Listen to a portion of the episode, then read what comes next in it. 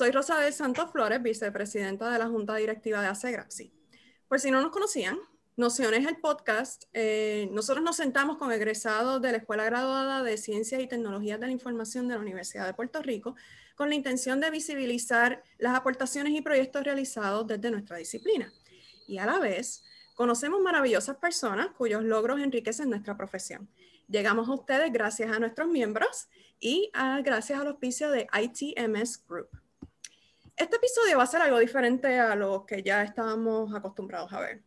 Usualmente hablamos de carreras, de vida, de proyectos, pero hay una experiencia primordial en la carrera de un profesional de la información que en ocasiones termina siendo ese momento definitivo para su futuro. Para algunos es un trabajo como estudiante asistente, para otros es un programa de ayudantías y para otros es un internado. Hoy tenemos con nosotros a Carlos Rafael González Rovira, clase 2020 de la EGCTI, nuestro invitado más joven hasta el momento.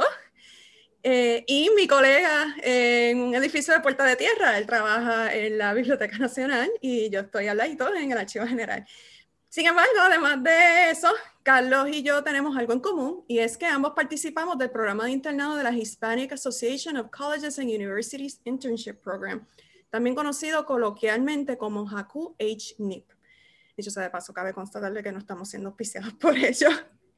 HACU es un programa de internados pago en los Estados Unidos, mayormente en agencias federales en el Distrito de Columbia. Este programa está abierto tanto para estudiantes graduados y subgraduados, así como para exalumnos antes de que se cumplan dos años de su graduación. En dicho programa, el estudiante puede explorar su área de estudio con experiencias únicas, confraternizar con otros participantes y conectar con profesionales dentro de su campo de estudio. Y otra cosa que Carlos y yo coincidimos es que nuestras experiencias fueron en el mismo lugar, en la Biblioteca del Congreso. Con esto en mente, queríamos hacer un episodio diferente en donde ambos compartiremos un poco sobre nuestras experiencias. Así que, dicho esto, saludos Carlos y gracias por aceptar nuestra invitación. Muchas gracias, Rosadel. Me honra que hace Grapsi me haya dado la invitación para participar en el podcast Nociones. Bueno, la primera pregunta es la obligatoria. ¿Cómo llegaste a la EGCTI?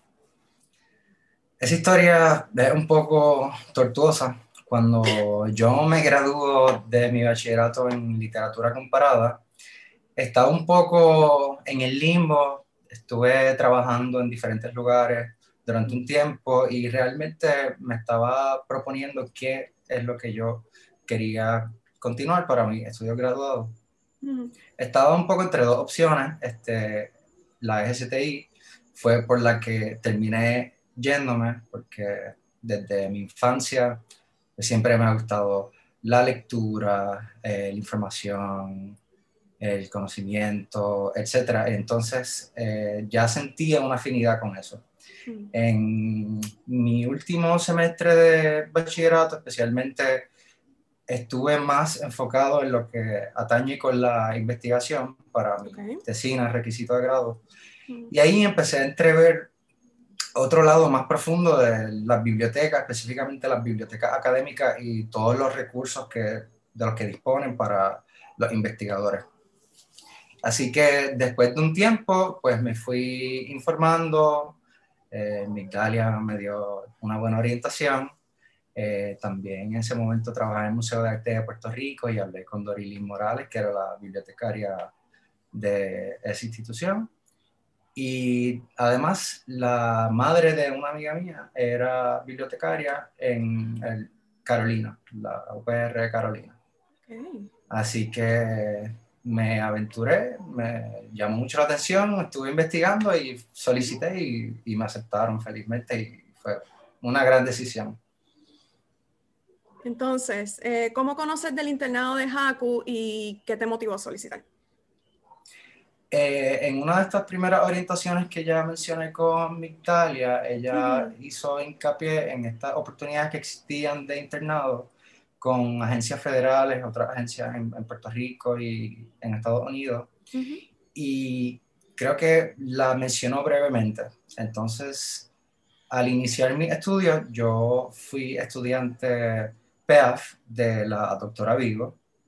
Y en su clase, en uno de estos primeros trabajos que estábamos realizando, vino un estudiante que a veces trabajado con ella a despedirse, porque creo que se iba para España, si no recuerdo ahora el nombre de él, y nos mencionó a mí y a Samuel González, que era mi compañero en ese momento, sobre el programa HACU y su experiencia en la Biblioteca del Congreso. Y ese hecho de tener una persona que hubiera participado directamente, yo creo que nos entusiasmó a Samuel y a mí a solicitar y eh, para el siguiente semestre solicité y me aceptaron y fue buenísimo. ya hablaremos más adelante sobre eso. En mi caso fue eh, mi historia, eh, nuestras historias coinciden un poquito sobre el limbo. yo estaba para ese entonces haciendo una maestría en historia que no completé. Eh, no completo porque ya a mitad del primer semestre ya me estaba dando cuenta que me gustaba la historia, pero no lo suficiente para hacer una carrera. Yo lo único que tenía en aquel entonces era un bachillerato de historia de, historia de las Américas. Y yo estaba en este limbo de que voy a hacer profesionalmente, o sea, también estaba, tengo que admitirlo, este, también me estaba creyendo esto de un bachillerato de humanidades no voy a alcanzar nada, no, no, no, voy a hacer nada, así que yo estaba prácticamente casi con ataques de ansiedad, bueno, una cosa bastante fuerte. Eh, ahí entonces, eh, una de mis amigas del alma, Melissa Reyes, Melissa Reyes Segarra, le mando un saludo, ella me habla del programa de Jaco. Ella hace el programa aquí en Puerto Rico eh, en el verano y ella me habla de su experiencia, del programa de mentoría y de lo mucho que le ayudó por lo menos a ver cómo ella se posicionaba profesionalmente. Ella me dice, eh, viene ahora mismo la sesión de invierno. Yo te recomendaría, piénsalo bien, eh, no, hagas la, no hagas el segundo semestre en historia, haz la, haz la maestría, haz, el programa. Eh, y experimenta, mira a ver estos cuatro meses, a ver cómo te va. Y me, me, me zumbé para tirarme a Washington, D.C. Un, un, invierno eh, y eh, salió el tiro. Entonces, ambos, bueno, algo que debía haber dicho anteriormente, eh, HACU envía las solicitudes a las agencias gubernamentales y son las mismas agencias los que hacen los contactos por uno. Y las agencias nos llaman. Eh, ¿Cómo fue tu entrevista, Carlos? Dicho sea de paso. La mía fue por teléfono. Sí, eh, bueno, la mía yo creo que era Viernes Santo, si no me equivoco, que recibí la notificación porque el el Haku tiene un portal donde uno solicita, somete todos los documentos necesarios y luego ellos, depende de lo que uno estudie, pues lo asignan o envían la información de los candidatos a distintas agencias. Entonces ahí pues van escogiendo dependiendo de las aptitudes, de los estudios que tenga y, demás. Y eh, un Viernes Santo yo estaba en, en, mi casa y de pronto recibo eh, una llamada de la, de la profesora Vigo, de hecho, porque como yo la había colocado como referencia en, sí, en, mi carta de recomendación, se habían contactado con ella porque mi supervisora, Inés Flores, me había escrito, pero yo no le había respondido. Era un día de trabajo regular para ella, pero era bien exacto y yo no. Y entonces ella me pide que revise eh, mi correo electrónico de inmediato para que pueda entonces darle una respuesta de si estaba interesado. Y yo pues, por supuesto, contesté, lo, vi, tal vez ni, entendía completamente qué era lo, lo, que iba a hacer, pero me emocioné muchísimo y ya, ya, ya tenía todas las ganas de, de participar y, y colaborar. Y, y, luego, por teléfono, nos comunicamos para discutir a fondo eh, cuáles serían las tareas que nos asignarían y demás. Y luego, pues, Haku se pone en contacto finalmente con uno para confirmar de que la participación. Yo recuerdo que mi entrevista fue un 22 de diciembre del 2013, estábamos súper cerca de la Navidad, me llamaron, tenía mis anotaciones en una mesa, eh, me pidieron experiencias con bases de datos y ya el, eh, no sé si era la premonición de que ya sabíamos a lo que esto iba a resultar, que mis papás ni siquiera esperaron a que, a que me llamaran. Ya al otro día estábamos de camino a los outlets de Barceloneta para empezar a comprar las cosas.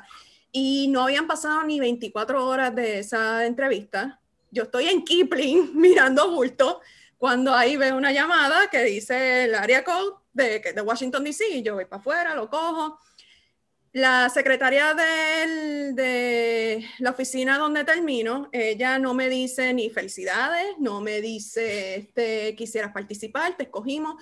You're coming with us. Tú vienes con nosotros. y yo como que tratando de aguantar las ganas de gritar y yo, sí, ah, qué bueno, muchísimas gracias. Yo por dentro gritando por dentro. me voy para Washington. me voy para Washington en el mismo medio del invierno. Está bien, ok, pero esto va a salir bien. Entonces, eh, yo, eh, eh, la Biblioteca del Congreso nos hace los contactos, entonces nos asignaron a diferentes oficinas. En mi caso, me asignan a la oficina, ya esta oficina no existe, porque pues, la biblioteca pasó por un proceso de reestructuración, pero mi oficina originalmente se llamaba The Office of Strategic Initiatives y mi oficina, la, la suboficina era Integration Management. ¿A dónde terminaste, Carlos? Eh, estoy revisando aquí uno de los, de los, papeles que tengo porque el organigrama es bastante complejo, pero oh, una, de una, de las oficinas que, que tiene la, la, biblioteca, el Library Collections and Services Group, este se, se, subdivide en otras oficinas. Dentro de ella está el Library Services, y dentro de Library Services está Acquisitions and Bibliographic Access, es decir, la oficina encargada de la catalogación, la descripción de recursos y la adquisición, adquisición y, desarrollo de colecciones. Mm. Y dentro de esa me fue asignada la sección de Sudamérica dentro de la división ah. eh, de African, Latin American and Western European Division, o ALAWE. Qué interesante. ¿Y qué hacías allá? Sí, eh, pues ahí se me asignó el rol de Library Technician mm. y iba a trabajar con distintas tareas que ya tenían asignadas. Eh, a, fin de cuentas, yo pasé casi por todo el proceso que consiste desde la recepción hasta la descripción de los recursos de información del área. Okay. Eh, en primer lugar, se me hizo eh, cotejar registros eh, IBCR's Initial Bibliographic Cataloging Records, que estos son los registros bibliográficos que preparan los vendedores de los distintos En este caso trabajé exclusivamente con libros, con monografía. Este, entonces, una vez se reciben esos, esos libros, se verifica y se coteja el récord preparado por el vendedor y se hacen ajustes pertinentes. Eh, verificar que el, título esté de acuerdo a las políticas, que, que, todo esté exactamente en su lugar. Este, y básicamente ajustar, ajustar este, estos registros con las políticas regentes en la biblioteca. Este, en, esto me, me, dio entrenamiento, de hecho, eh, un compañero egresado de la GCTI, eh, Rubén Ruiz, que estaba trabajando en ese momento en la sección de Iberia Río. Mm. Básicamente se, se, divide eh, por distintos países que tienen recursos que reciben de esos, esos lugares y están encargados de, de tramitarlos, de procesarlos. Y entonces él me entrenó sobre eso. Posteriormente, eh, también hice Minimum Level Cataloging, que eso consiste en tomar algunos de los libros, principalmente de canje, que estaban ya en la sección y no habían sido procesados, pues crear de cero el registro inicial y en los casos de obras de literatura, eh, ficción, poesía, etcétera, pues completar el, registro y ya eh, habilitar el, el, libro en el OPAC de la, de la biblioteca para que estuviera disponible para los, eh, los usuarios de la biblioteca. Okay. Eh, también procesé algunos de los libros recibidos en Cannes. La Biblioteca del Congreso pues, tiene acuerdos con distintas instituciones alrededor del mundo. Eh, yo procesé libros provenientes de distintas universidades de Colombia, del Perú, por ejemplo. Eh, y otras cosas más. Este, fue básicamente trabajar con todo lo que tiene que ver con, con, la adquisición y la catalogación, pero desde unos puntos más, más mínimos. Por ejemplo, no hice unas catalogaciones que requirieran eh, la asignación de materia, claro. porque eso ya era, eh, le correspondía a los catalogadores asignados para eso. Qué interesante que hayan dado ese que te hayan dado esa tarea como interno. Qué interesante. En mi caso, eh, el Office of Strategic Initiatives era la oficina que manejaba todo el, todo el andamiaje de las colecciones digitales. Y se dividía en diferentes oficinas, la, donde yo eh, termino, que es... Eh, ay, se me fue el nombre. Es que me acuerdo del nombre luego del cambio. Que lo voy a decir, este, cambian de Office of Strategic Initiatives Library Services Technology Policy o política de tecnología. Eh, pero el equipo siguió siendo el mismo y las responsabilidades siguieron siendo las mismas, que era eh, el andamiaje de colecciones digitales, ya sea el montaje, la visualización, eh, los metadatos, los enlaces, etc. En ese momento, se estaba haciendo un proceso de migración de colecciones de un portal que ellos le llamaban American Memory. Este portal era súper noventoso, era horrible. A la, visualización que tienen ahora mismo, que se llama Project One, que de hecho si uno va a la página de la Biblioteca del Congreso, loc.gov, y ven las colecciones digitales, ven cómo están visualizadas, eso es Project One. Este proceso de migración podía conllevar eh, errores, ya sea errores en metadatos o errores en enlaces, errores incluso en idioma, varios errores. Y nuestro trabajo, porque yo no estaba sola, este, tuve en, en la sesión de verano, perdón, en la sesión de primavera y verano, yo hice tres sesiones de Haku, tuve todo el año 2014 en, trabajando en Haku. Eh, tuve a otra compañera puertorriqueña, Paola Jesurún, y en la sesión de otoño a Jennifer Island. ya entonces nosotras teníamos la tarea de verificar esos errores. Eh, si habían errores que no enlazaban o si habían ítems de las colecciones que no aparecían en la página luego de la migración, que nos ocurrió en una ocasión.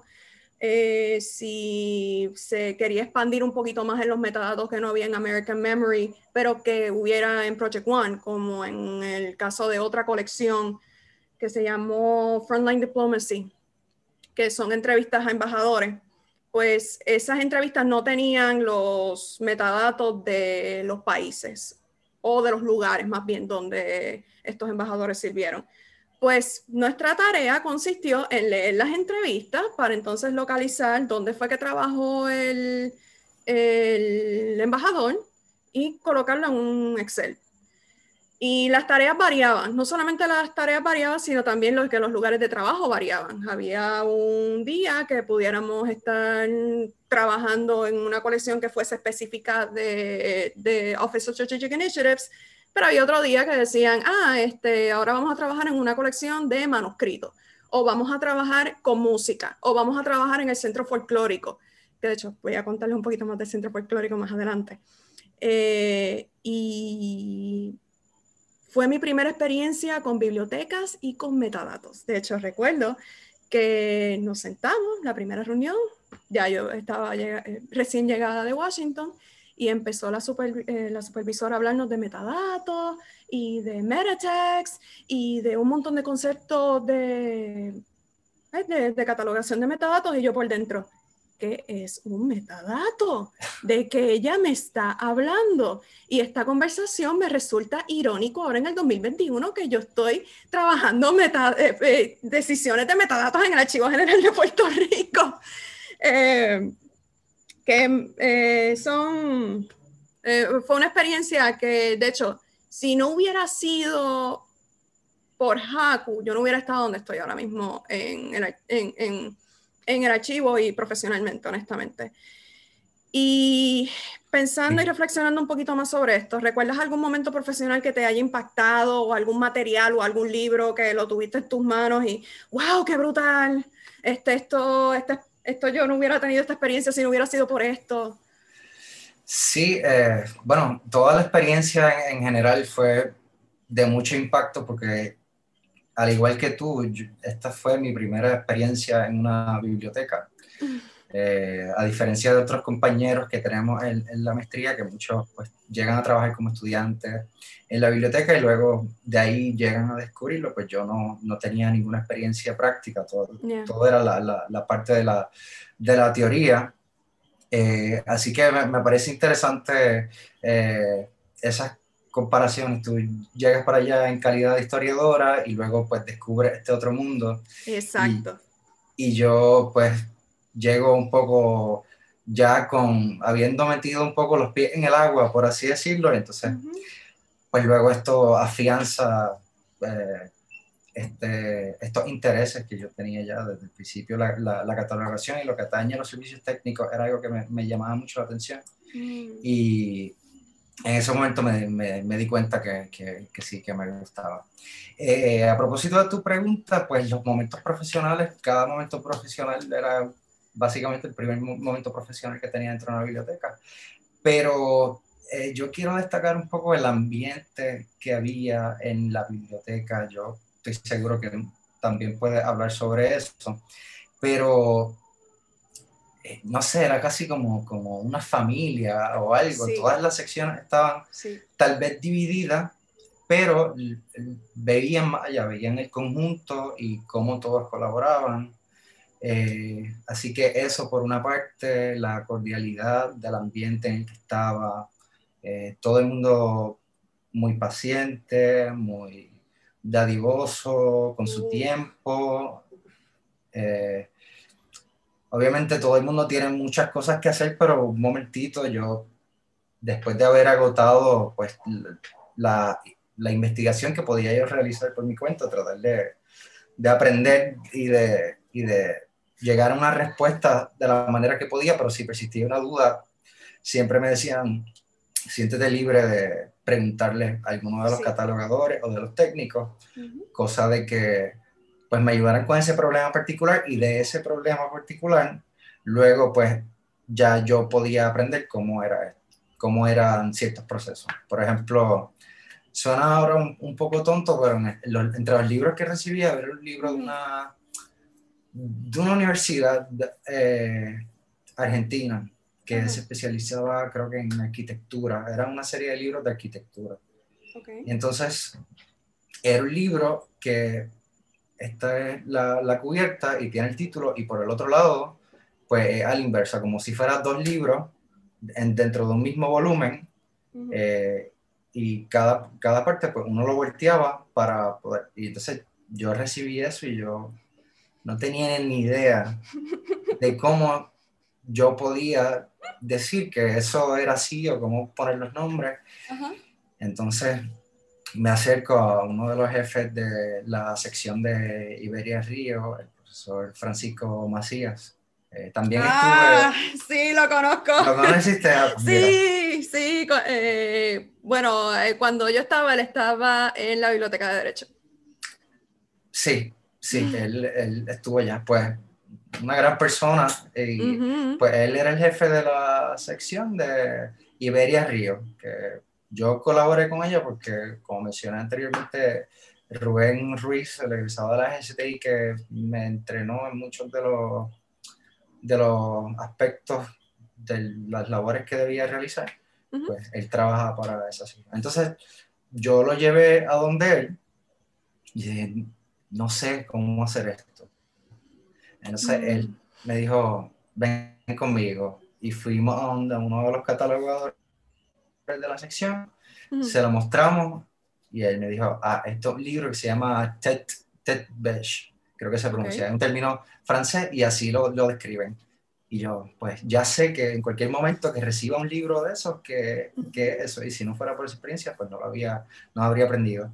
Eh, además de eso, pues todos los recursos a los que tuve acceso este, eran de todos los países de Sudamérica, excluyendo el Brasil, porque está en la parte de Iberia Río y además en Brasil la Biblioteca del Congreso tiene su propia oficina encargada de la adquisición. Entonces, un montón de libros que yo no tenía ni idea de temas de los que se estaban publicando, eh, cosas muy específicas. Había un libro de Venezuela que era sobre, sobre panes, como un aspecto cultural mm. del pan de Venezuela. Eh, ah. Eh, y uno de los libros que más me impactó, que siempre lo recuerdo, es que en la parte de, de libros donados habían recibido esta edición súper lujosa de un libro que recopilaba los primeros, unos artículos que había escrito Julio Cortázar para una revista argentina a inicios de, de su carrera literaria. Entonces habían producido en la Argentina una edición de lujo con papel francés, este, un, un, libro artesanal, eh, básicamente, y entonces ese libro yo lo vi y pues quería, quería crear como que los mismos recursos lo motivan a uno a querer hacer lo mejor para poder darle acceso a estos recursos, porque eh, también predominaba una actitud de que siempre el usuario era lo que se tenía en mente, de que todo lo que estábamos haciendo pues tenía un fin eh, mayor. Este, ¿Y tú, cómo fue tu experiencia?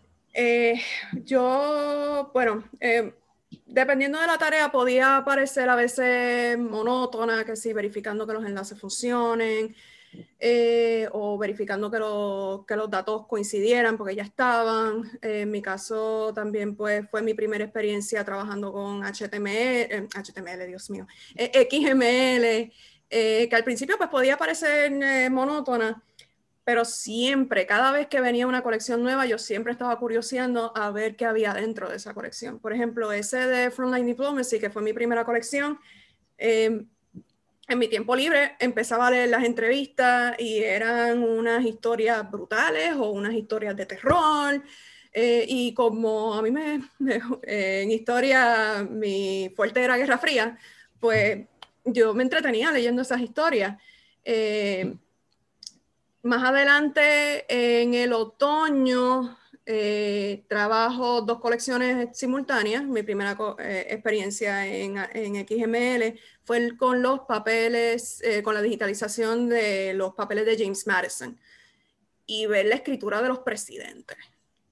Eso estuvo tan genial. Este, la, tarea era más bien ver si las transcripciones coincidían con, el, con la captura que se le hizo al, al documento y eso fue una experiencia maravillosa. Eh, que si James Madison le escribió a X, a, X expresidente para eh, eh, ay Dios mío, que tengo la palabra en inglés y no la quiero decir en inglés, eh, para consejos, o le escribió a fulano y ver esas letras y esa escritura. Es que a mí siempre me ha encantado la escritura de esa época.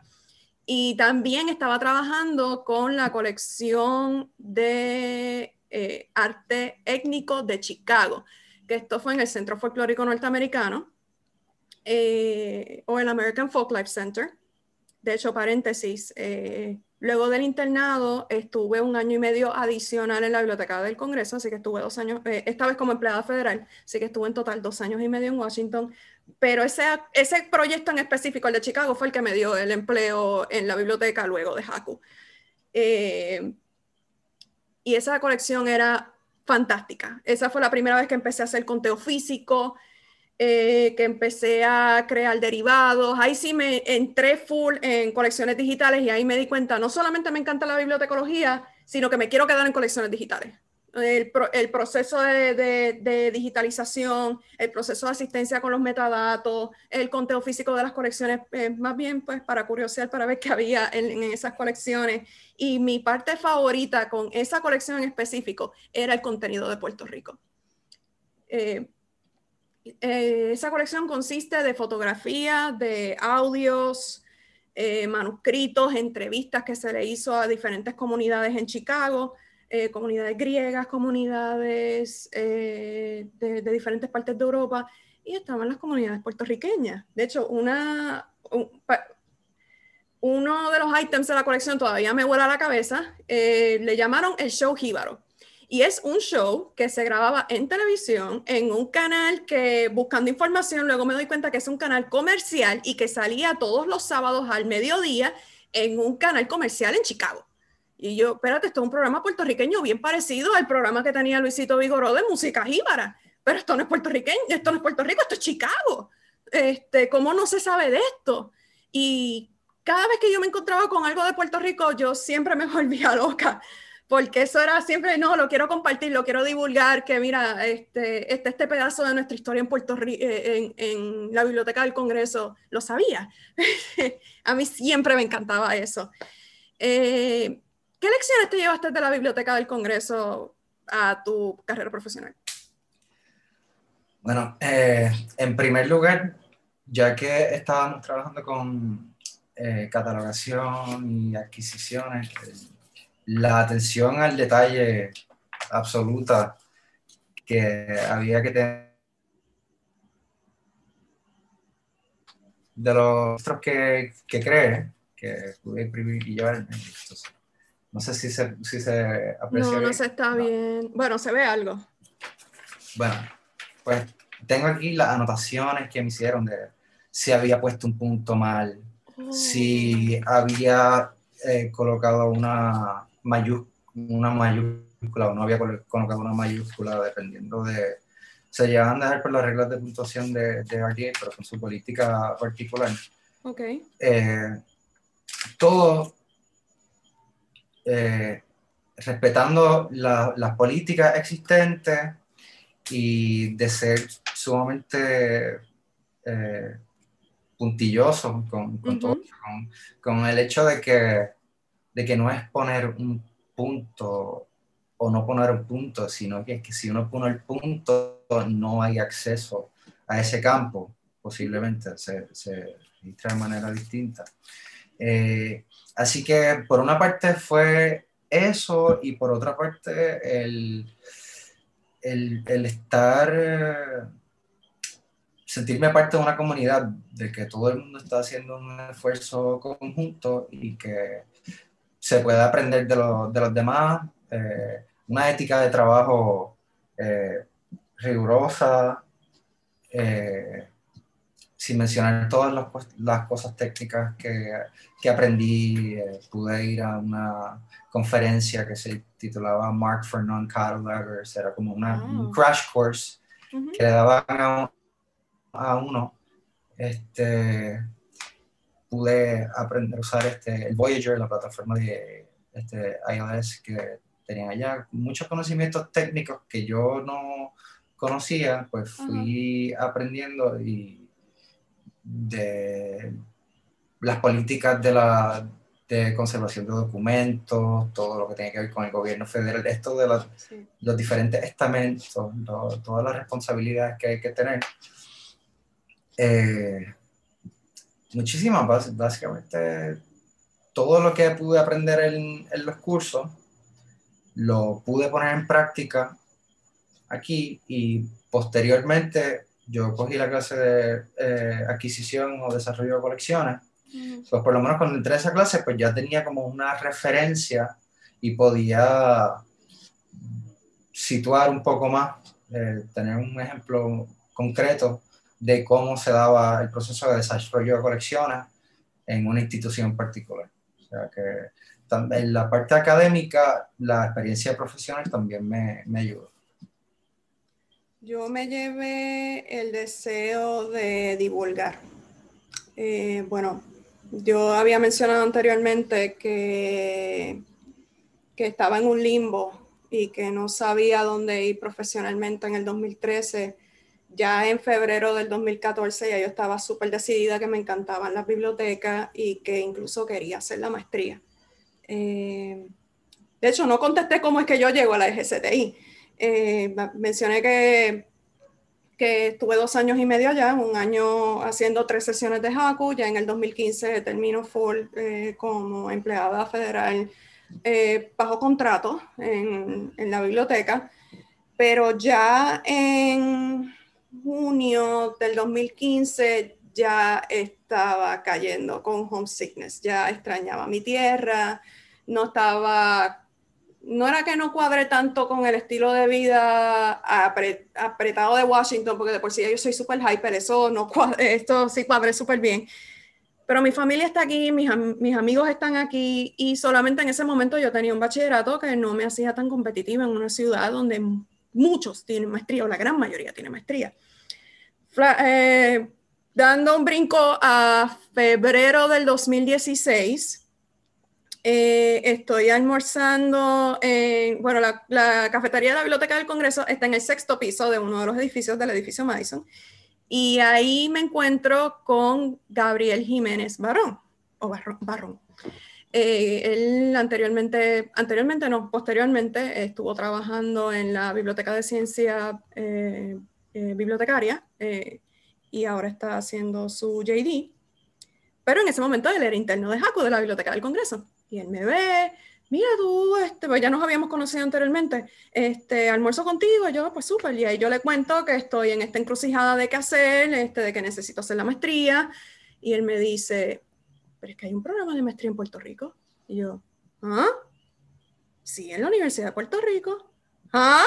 En la UPI, ¿cómo yo no sé de esto? Y él solicita, o sea, si ya tú sabes que ya tú, que, que, que quisieras volver, regre este, que, la maestría sea tu, pasaje de regreso.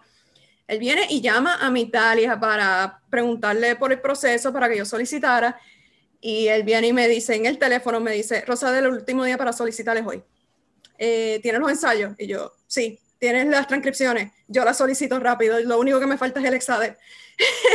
so, hago el revolu en, en, el mismo Maryland de solicitar, eh, de enviar los ensayos en el mismo Maryland yo cojo el Exadep en un recinto de Ana Geméndez en un mall en Maryland, en la frontera de Washington, D.C. Ahí yo cojo el Exadep y regreso a, eh, regreso a Puerto Rico, pero, pero es por ese deseo de, de, divulgar.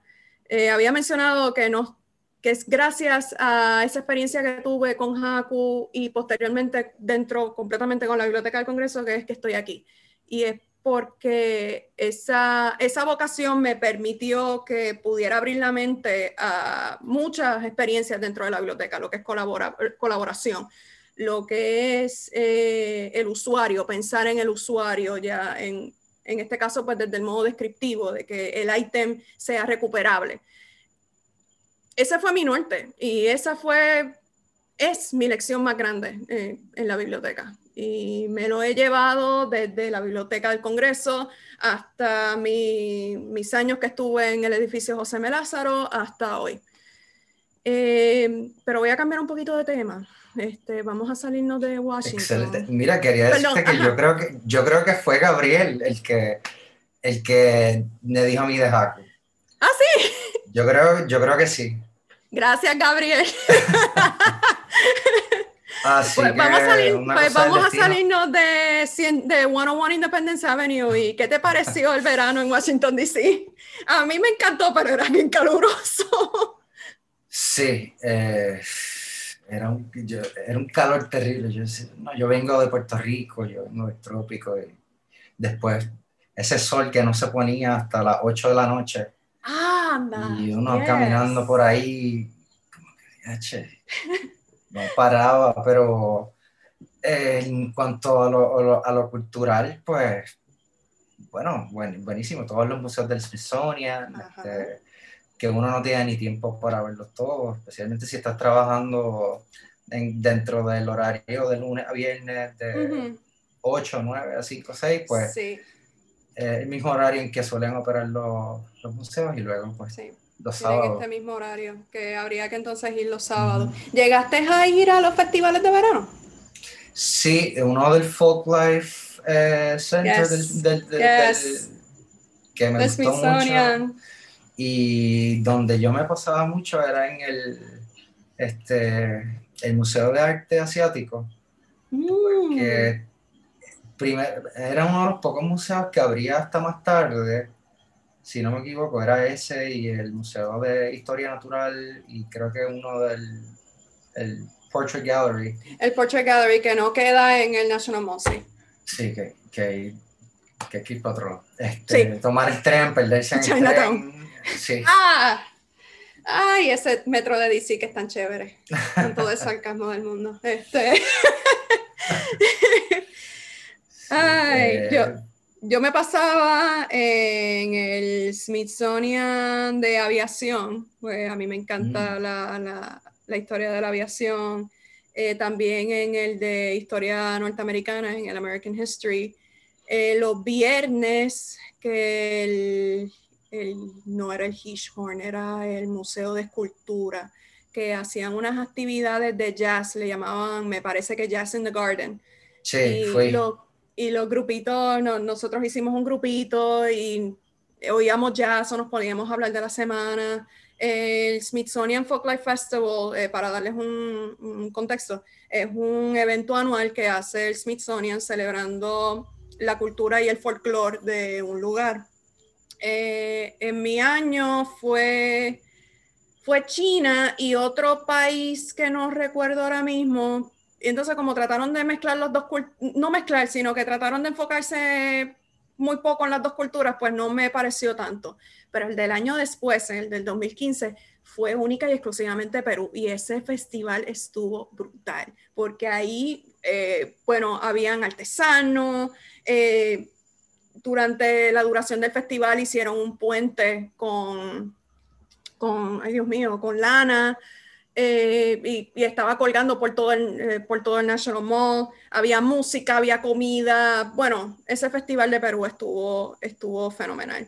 Mi única queja era esa, que los calores eran bestiales y sin, sin mentir, yo estaba con migraña casi, casi todos los días. No, casi todos los días, no, casi todas las semanas tenía una migraña de lo... Y, y eso que yo trataba de hidratarme, pero era muy fuerte. Ah, ¿llegaste a ir a un juego de los National? A uno, eh, sí, fui. Fui a uno eh, con algunos compañeros de... Era casi todo un grupo de Puerto Rico. eh, Sí. Y fuimos para allá al estadio. Y pues cosas que en, en Puerto Rico yo no iba a un juego de pelota desde que estaba en los expos de, de Montreal, que estuvieron aquí Ah, hace una vida atrás casi. Este, pero estaba allá, estoy en Estados Unidos, esto es el país del béisbol, pues. oh, sí. Y fui para allá, llovió, llovió un montón, aplazaron el inicio por como una o dos horas, eh, estaba todo mojado, yo quería eh, comerme un hot dog, estar allí, después las filas eran bien largas, pero, pero fue chévere, pues, era compartir con la gente eh, y demás, y, y ver el juego, estuvo, estuvo interesante. ¿Tú fuiste? Sí, sí, sí, yo todavía soy leal a los Nats. Curly Este W, eh, W de Walgreen, yo todavía soy leal Sí. a ellos. Sí, yo iba, yo iba, ah, yo creo que el, el segundo día que llegué, que fui, fui al, al colmado, yo veía que estaba la W esa en la puerta. En esto, yo me estaba quedando en, Alexan- en Alexandria. Ah, yo también me quedé en Alexandria. Eh, entonces iba para allá el, el Harry Teeters o como se llamaba. Y yo, y yo, mira, que hay un Walgreens aquí adentro. Y no, no, es que es National, Wash- National Wash- eh, Washington El Nationals. logo de Washington.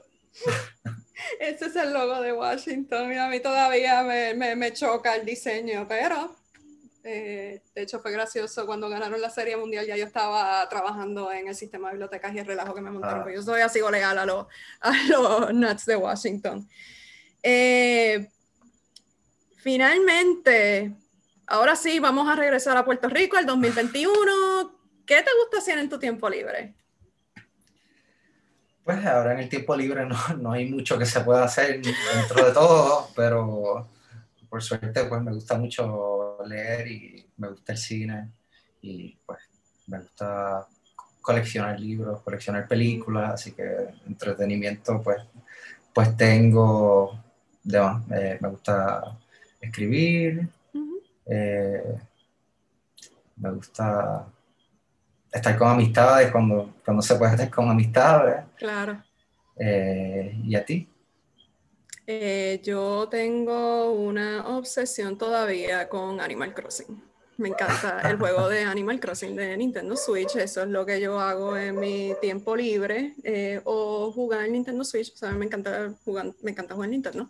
Este, 31 años todavía me encanta jugar con Nintendo. Este, eh, también, pues si estoy afuera, pues hago mucha fotografía, también hago jardinería, eh, tengo ahora un par de comestibles que empecé a crecer, que sea bicholitas, eh, pimientos, etc. como Animal Crossing. Como en Animal Crossing también tengo mis jardincitos. Este, pero sí, de hecho, antes de cerrar, eh, yo quisiera darle un agradecimiento a, las personas que forjaron mis dos años y medio en la Biblioteca del Congreso, eh, específicamente a todo el staff del 2016 del American Folklife Center. De hecho, esa es la oficina en la que yo eh, me asignan. No, no, no fui. yo estaba empleada por Library Services, pero me asignan a trabajar físicamente en el American Folklife Center y ellos literalmente me recibieron como si fuese familia eh, y me ayudaron tanto, incluyendo en el proceso de mudanza. Así que no voy a mencionar nombres porque son muchos, pero sí quisiera resaltar a tres personas, a mi supervisora eh, directa, Beth, eh, Beth y a mis otras dos supervisoras directas, Krista Maher y Anne Hogg. Thank you guys. Thank you. Así que con esto dicho, Carlos, te agradezco enormemente la conversación. Gracias, gracias a ti.